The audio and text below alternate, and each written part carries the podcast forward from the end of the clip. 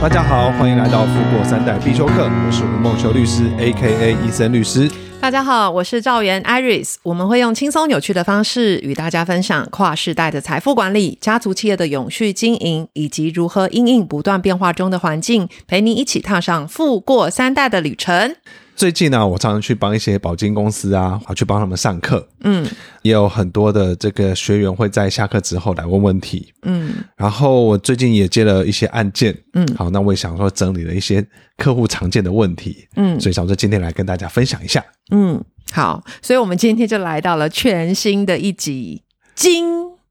惊讶的惊哦，今天 因为我怕我这样子听众光用听了不知道我我在讲什么，惊惊讶的惊，同父异母或者是同母异父的兄弟姐妹也有继承权吗？要来请教医生律师了。这个呢是刚好我一个客户的一个案例，嗯他们呢就是爸爸妈妈离婚之后，嗯他的妈妈有再婚，有嗯在生小孩， ，OK 爸爸也有再婚，有在生小孩， OK，好所以呢，他就问我说：“他说，哎、我现在万一离开的话，嗯我的继承人好像很多耶、嗯对啊，然后他就问说：“那像这种同父异母的兄弟姐妹，或者同母异父的兄弟姐妹，到底是不是我的继承人哦哦，有，我刚刚特别有先脑筋这个厘厘清了一下这个关嗯系，对，有没有继承权？她是我的姐妹，但是她又不像是我的姐 妹。到底如果我真的走了，对这个 moment，我的这个到底是不是姐妹的姐妹，嗯有可以继承我财遗产的这个权利吗？？”嗯，这是一个真的很好的问题。嗯那尤其是现在，因为离婚率真的很高嘛，所以这种情形我觉得会越来越多。对，所以你可以看到，有时候那种新闻里面啊，不是有说啊，就是谁谁谁走掉了，嗯然后呢就跑出一个陌生人，然哦后，这个陌生人有可能是什么小三生的小孩啊、啊也有可能是我不认识的兄弟姐妹，啊，然后会跑出来。嗯。那我们要先复习一下、哦、我们的继承人，我们第一顺位继承人是直系直系血亲被亲属，嗯也就是我们往下生的小孩嘛，孙子女啊这些的。对那第二个顺位是父母，嗯，啊第三个就是兄弟姐妹，对，啊，第四个是祖父母，嗯，所以兄弟姐妹也会在我们的继承顺位里面，对，只是它排在第三顺位。没错，那这关于这个兄弟姐妹呢，哈，它到底是怎么样子？好，法律上面呢，针对兄弟姐妹，嗯他们有一些特别的限制，嗯所以呢，我们会认为说，不管是同父异母的，或者是同母异父的嗯这些兄弟姐妹，嗯只要你们有一个相关的同样的爸爸或同样的妈妈，嗯那他们在法律上都算是你的兄弟姐妹，嗯所以呢，他们也都有这个继承权。嗯所以像我刚刚讲的那个案例啊，嗯那他就会担心说，哎，如果我今天走掉的时候，哇，这些兄弟姐妹都可以跑出来继承，哎，嗯，可是我跟他们说这完全都不认识啊，嗯对啊，可是我的财产好像就必须要给他分给他们了。嗯，但是我这时候要站出来了，法律是法律，嗯我就问，嗯，凭什么一个来路不明的人，我从来没称过他姐姐，从来没称过他的妹妹，嗯，他也没来跟我称兄道弟的人，对，只因为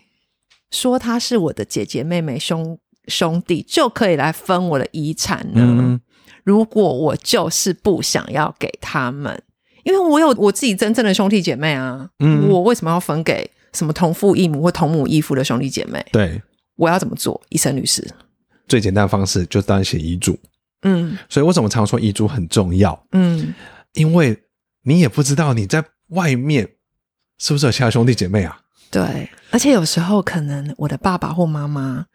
年岁可能渐渐的长了嘛，嗯，也许他也忘记喽。对啊，有可能啊，真的哦，真的有真可能，的，尤其是 男性，不是因为因为我是说，为什么讲男性啊？因为目前我们的科技也不是科技啦，就是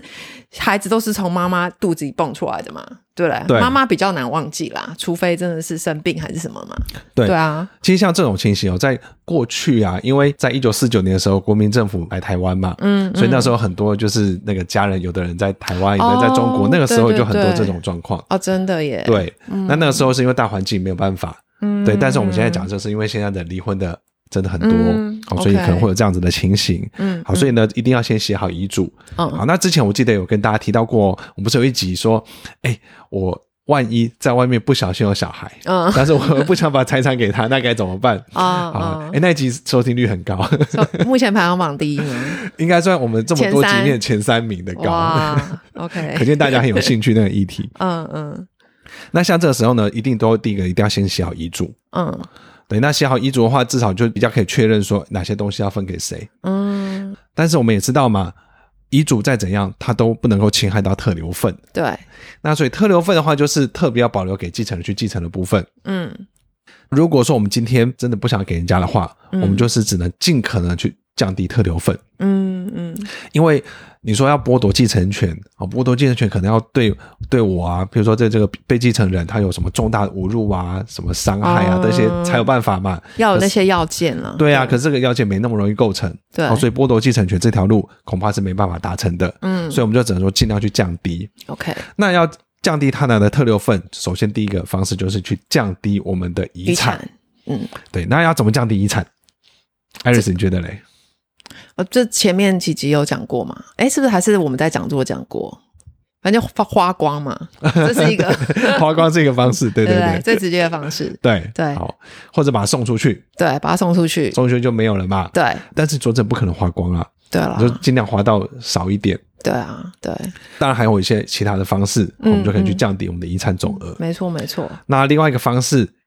艾瑞斯还记得吗？保险，对，嗯就透过保险的方式。嗯好，因为呢，我钱进到保险之后，嗯，那当我身故的时候呢，这笔钱就会叫做身故保险金，嗯它就不是遗产了。嗯，那既然不是遗产，它就不会算在特留份里面了。对，好，所以这时候就可以去解决这个特留份的问题，嗯好，就可以尽可能去降低特留份。对，好，所以如果真的不想要分给我们同父异母或同母异父的兄弟姐妹的话，嗯是可以尝试这么做的。 OK，好的，好的。哎，那再来那个，因为今天我们这一集讲的是蛮多当事人客户来前来咨询的问的问题嘛。。对，好、好像也蛮常遇到一个问题，就是说，哎，那要怎么样照顾身心障碍的孩子？嗯嗯，嗯嗯嗯这个也很常见。嗯这是一个保险业务员来问我的一个案子，嗯他说他这个客户啊，大概七八十岁，嗯那他有一个小孩，嗯也差不多是四十几岁、五十岁的年纪。嗯，那他这个小孩呢是身心障碍，哦，OK，然后这个客人呢，他的太太也不在了，嗯，所以就剩下他们父子两个人。哦，他就只有生这个孩子对，哦，那这个小孩子呢，因为身心重度障碍嘛，重度哦，所以是重度，哦所以这个爸爸他也没有办法，就是靠自己的力量去照顾他。对哦啊，所以因为毕竟七八十岁啦、其实能力或是什么的一些需要专业照护的部分，真的是要交给一些一些专业的机构对对对来处理嗯对嗯，而且他这个小孩子有点精神上的疾病，哦，是哦，对哦所以比较比较辛苦一些。嗯嗯，那所以他就把他放到安置机构去，嗯然后就每个月就是定期的付款，然后另外他平常就是探望他小孩，嗯然后大概就是这样子。但他就很担心说，哎，万一他今天离开了，他这小孩子怎么办？嗯啊，有没有人能够持续照顾他？嗯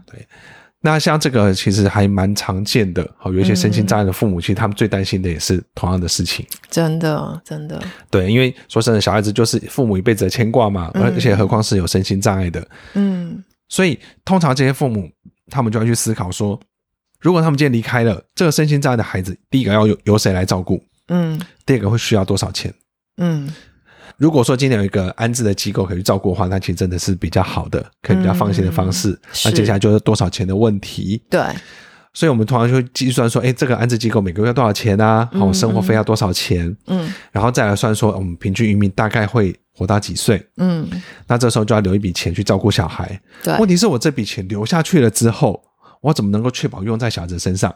嗯我如果我今天把这个钱交付给一个一个什么好朋友，哦，对我可能给他两千万，说：“哎、你帮忙照顾小孩。”嗯那万一这个朋友他拿钱跑掉怎么办？对啊又或者说，这个朋友可能人很好，但他有一天万一他离开了，对啊，那那怎么又办是个问题了，所以这个时候呢，我们会很建议说，可以去找银行去做信托。嗯。主要找银行是因为那个台湾啦，台湾信托的关系，大部分都是银行嘛。我们跟对海外比较不一样，国外是很多有信托公司，对对对，信托公司。对。嗯那在台湾的 OK 话，承做这种信托业务的话，主要都是银行，嗯嗯，没错，而且银行通常不会倒嘛，对，对，可以继续延续下去啊。嗯所以我们就会把这个钱呢跟银行签一个信托契约，嗯把钱交给银行，比如说我交两千万给银行，嗯，那就请银行在我身故了之后，他可能每个月就是固定的付多少钱，哦嗯，好，可能拨到这个安养机构去，嗯，或者是说拨到小孩子的账户去，对，好，安安养机构再去从中去取款。是，那可能这时候还会设置一个监察人对，去信托监监督察人，对，对对，监督说嗯这一切都能够很顺利的去进行。嗯，那万一说今天这个小孩子可能生病啊，好或要看医生啊等等的，嗯那医疗费用也可以从这个信托账户去支出，嗯对，这样就可以确保说，哎，这笔钱可以用在小孩子的身上，嗯对，这是一个方式。嗯，哎，那这一点真的是，就是家里如果您的孩子是身心障碍这样的情况，真的是要提前去想到、哎。其实之前我就有朋友，因为他家里有这样孩子这样的状况，其实他就有在敲碗说我们会不会去分享有关这一块。哦那其实他已经有想到说，哎、有听过是不是信托？但是他也是希望说可以来多了解这样子。，嗯对嗯嗯信托这个钱呢、怎么来？嗯首先，第一个，你也可以有一笔现金，直接放到信托银行去嘛，然后嗯，就放到账户里面去对，这是一个。是，那另外呢，我们之前不是也跟大家讲过说，保险呢、它是唯一一个可以在我们身故的时候嗯有，财富杠杆功能的工具。对就是我可能一千万放进去，它会变成两千万。对，那我们也可以做一个叫保险金信托，哦，保险金信托，对，就 OK 活着的时候我自己去用那个保险的钱嘛。嗯哼，那等到我身故的时候呢，这笔身故保险金，好，我只要跟嗯保险公司、跟银行那边都签好，嗯那这笔身故保险金就可以直接进到银行的信托账户去。哦哦，，这叫保险金信托，嗯它成本其实也蛮低的，嗯，所以是一个很好用的方式。嗯，嗯那再来哦，因为信托它其实是要收费的，对，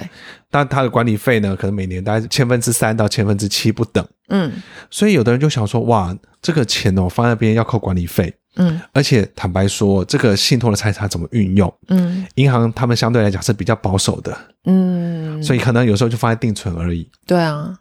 就想说，那这笔钱到底能不能够持续的、尽量的延长它的使用的期间？哦，但是毕竟还是要扣管理费，对，所以呢，现在还有另外一种方式，嗯就是透过保险金的分期给付。哦，这个不是不是信托哦哦，不是保险金信托，对刚刚不是前面讲的是保险金信托，对， ，OK，这个是这个保险呢，有的保险它本身就有叫分期给付的功能，哦它，可以分成，譬如说十年、二十年或是三十年嗯来去给，付。嗯，那这个给付呢，也可以，譬如说每个月，或是每半年，或是每年也都可以。哦，这么多选择，对，然后蛮不错的，有很多的哦弹性可以选择。 ，OK，那就等于是保险公司呢，就把这个钱呢，就拨到这个小孩子的银行账户去。嗯用这个保险金信托的好处有两个，第一个就是不用缴管理费，嗯另外一个就是它有保单的固定增值，嗯，对，它有一定的计算方式让它增值。嗯，所以这也是一个蛮蛮好的一个方式，嗯而且透过这方式的话，也可以避免说小孩子一下拿到一大笔钱，嗯哦，万一就是会不会有人来骗钱啊？嗯哦，或者是说就是小孩子拿到乱花钱有可能的啊、当然，身心障碍的小孩子可能比较不会乱花钱，但如果说我今天是想要照顾我一般就是很正常状况的小孩，哦，可是我也怕一下拿到一对个对钱就乱花钱了嘛，对，那也可以透过刚刚我们所说的信托或者是保险金分期给付的方式。哇，那听起来其实还蛮多方式可以选择的，嗯对只是还是要回到，就说孩子现在的状况大概是怎么样，然后嗯我自己的年岁到底是如何，那未来需要照顾他多久的时间？嗯那是不是现在已经像刚刚这个保险业务员来前来跟医生律师咨询的这个案子对案例是他现在已经在安置机构里面了，对，他就去去，所以这个就是如果是这样的话，当然是信托对他来讲是是比较好的方式吧？对啊，没有错。对对，那最近呢，我们还在帮他思考另外一个方式。嗯保险呢有一个叫年金保险，年金保险就是当我放进去之后，嗯，好，它就可以马上开始启动年金的给付，哦，就开始每个月付钱啦。嗯那会是付到什么时候呢？付到被保险人身故为止。哦，所以，我们这时候就可以用这个身心障碍的小孩嗯来当做被保险人。哦，OK OK，那这样还对蛮 match 的那个条件，对因为然我后就是要照顾这个人嘛，对对对，我们就会考虑说，诶，是不是也可以用这个方式？嗯，当然，这些方式哦，每个都有它的优点跟缺点，对，好，不是一个说绝对完美的东西。对对对，没对，所以错，其实说真的啊，都要去个案去讨论说哪一个真的方式比较适合。嗯，哎，那医生律师，因为是刚刚我们讲到说台湾这边信托的话，主要就是找银行嘛，对，银行到底要找哪一间银行啊？我我我一个个去问吗？还是我要问过先问过专业人士，像是医生律师？其实各家银行现在都有在办信托，对，银行他们也当然有自己的一些定型化契约。嗯嗯可是如果说你今天有一些比较特殊的想法的话，嗯其实我会建议说，你最好先跟律师先咨询，嗯先跟律师讨论完之后，律师呢再去跟我们的银行去协嗯调、去接洽说，那怎么样子才能够真正达成这个客户想要的方式？嗯，一定会有人说，哎、我那我直接跟银行讲就好啦。啊，对啊，对啊我是不就是走这进样子去，哎，去你们信托部，对不对？对，有可能会这样子讲。对。对对那我觉得，其实每个行业都有他们专业的地方。对，那我们律师在法律方面的话，专业是一定是不用担心的。嗯嗯，所以我们可能会再去帮去客户去设想说，可能譬如说一些法律上面啊，嗯或者是税务上面的一些问题，嗯嗯，对，等于是多一个人去帮你去思考，而且就是说前头那些关于税啊、关于法律啊，还有一些整个很全盘的去帮你思考好。对前头找完律师，但是其实还是有第二步啊。那假设我先来咨询医生、律师，嗯那接下来我还是要面临我到底要找哪一家银行其实各家银行刚刚说都有嘛，啊啊？好，那当然我们也有配合的信托银行，哦对，OK，那我像我自己也是某间信托银行的有签约的监察人之一，哦，信托监察人，对对对，哦对，OK，，所以来找我们的话，嗯那我们就会去协助你完成信托的契约，嗯哦跟银行之间的讨论，嗯，然后再加上，因为可能搞不好不止只有这个小孩子而已啊，你可能有其他就是都很 OK 的小孩，嗯，那财产怎么分配，这个也就是我们一起要讨论的地方。哦，对，那我们再协助你去跟银行完成整个信托的契约。哦，所以说医生、律师是跟那个某家银行有签约的对对。啊。那当然，如果说今天客户他举例来讲，他希望就是说，哎，我们可以帮他当他的监察人，啊，那这也是可以的。哦，OK OK，对所以也就是说，他要把它切开，前段找医生、律师，后段找他自己熟悉的银行、信托部也没问题。都可以啊，但是如果其其实实都都可以可以嘛，对，那只是说找我们的话，就多一层一个把关。嗯嗯，OK，还有我要补充一下哦，嗯信托当然不是只能找银行，嗯，你要找个人也可以，哦，对，是这都啦，可以，对不对？好， 是所以啦还是要看你今天的信托的财产，你信托的目的是什么。嗯嗯嗯好，没有一定要找银行哦，嗯都可以。只是说找银行的话，你钱交给他，你就不用担心他就可能有一些乱来嘛，对啊，因为毕对啊竟银行是很受到重度监管的一个地方。没错对，OK，好。哎，那刚刚医生律师提到，就是信托的部分可以找医生律师嘛？对，哎，那有关于说刚刚提到保险金分期给付，就是说保险规划的部分，也是找医生律师吗？这个的话呢，我们瑞丰家族办公室有自己的财务顾问，嗯可以帮大家来做这个保险的规划。嗯，那这过程当中，我也会帮忙把关，所以来找我的话是绝对没有问题的。哦、o k 那这样子听众就都了解了。那我们这个常见问题，也就是客户常来咨询的这些问题，其实真的是不少哎、对啊哦所以很我多们可能会再留到下一题再跟大家分享喽。好，没有问题。好的，那今天的分享希望能够让大家透过适当的方式顺利传承资产，家族成员都能享有富足生活。让我们一起财富永续，富过三代。最后，请大家订阅我的节目 Apple Podcast，请留五颗星，也可以留言给我，给予宝贵建议，或者你们希望听到什么主题，也都可以留言告诉我们哦。也欢迎去我的脸书、IG 医生律师家族办公室，跟我们有更多的互动哦。那今天节目就到这边，拜拜。拜拜。